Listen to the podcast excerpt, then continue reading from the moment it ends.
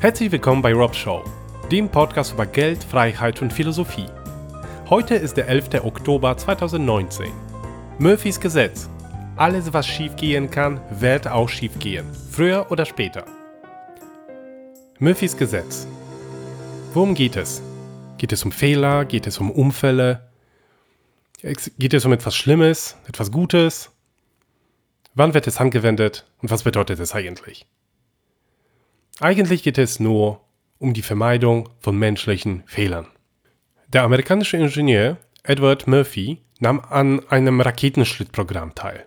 Die haben getestet, wie viel G ein menschlicher Körper aushalten kann.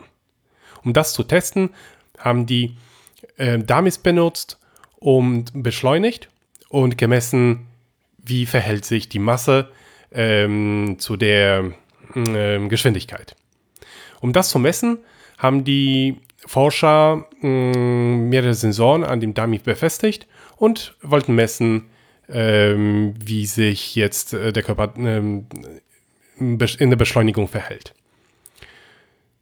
Das Problem war, äh, ein Assistent von Murphy hatte die Sensoren einfach falsch installiert und die Ergebnisse äh, waren unbenutzbar, obwohl das äh, Experiment relativ teuer war. Es gab eine Möglichkeit, die einfach anders zu installieren. In eine 90-Grad-Abweichung.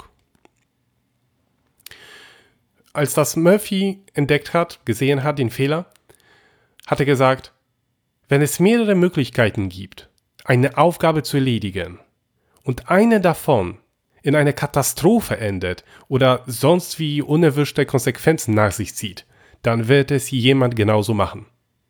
Also es ist nur eine Frage der Zeit, bis ein möglicher Fehler passiert, wenn er möglich ist.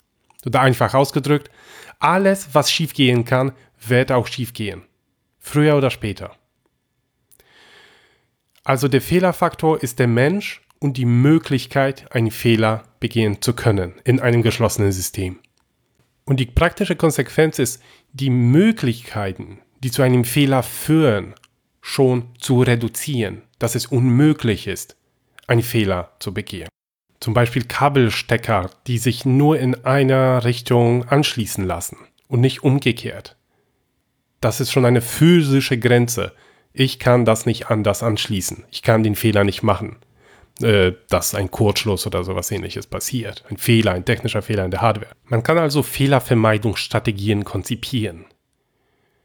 A, am Anfang, ich versuche die Möglichkeiten dieses einem Fehler auszuschließen. Über physische Beschränkungen oder mh, mm, äh, wenn es um zum Beispiel ein User Interface geht, ähm, die Zustände, die, die, die Controls, die, die, die Buttons, die, die Menüs und so weiter so zu gestalten, dass es unmöglich ist, einen Fehlerzustand zu erreichen. Dass wenn ich zum Beispiel ein Feld habe, wo ich eine Größe angebe, dass es unmöglich ist, einen negativen Wert oder einen Buchstaben dort einzugeben, sondern nur positive Werte. Das wäre eine Möglichkeit. Und in komplexen Systemen haben wir natürlich das Fail-Safe-Prinzip, also Fehlertoleranz. Wenn schon es unmöglich ist, alle Pfade, die zu einem Fehler führen, auszuschließen, dann versuche ich zumindest, wenn schon ein Fehler irgendwann passiert, dann versuche ich zumindest, dass nicht das ganze System abstürzt, sondern nur ein Teil davon. So Graceful Degradation, nur ein Stück davon wird nicht funktionieren. Der Rest wird aber funktionieren und weiterhin konsistente Zustände produzieren. Also Systeme zu bauen, die Fehler ausschließen, aber dann, falls tatsächlich irgendwelche passieren, zumindest nicht den vollständigen Absturz führen, sondern nur teilweise. Das ist die praktische Konsequenz. Es gibt aber auch eine psychologische Ebene, wo man mit einer bekannten kognitiven Verzerrung zu tun hat, dass wenn etwas Schlimmes passiert, dann passiert es immer mir und immer zu dem falschen Zeitpunkt. Immer wenn ich schnell zur Arbeit muss, dann fährt der Bus nicht. Also Pessimisten argumentieren oft so, ähm, dass wenn etwas Schlimmes passieren kann, dann passiert es. und ähm, auf jeden Fall mir häufiger als anderen. Das ist aber äh, nicht äh, der Fall, weil der Normalfall ist der mh, mm, positive Fall äh, und nicht der Fehlerfall, der negative Fall. Und äh, das ist einfach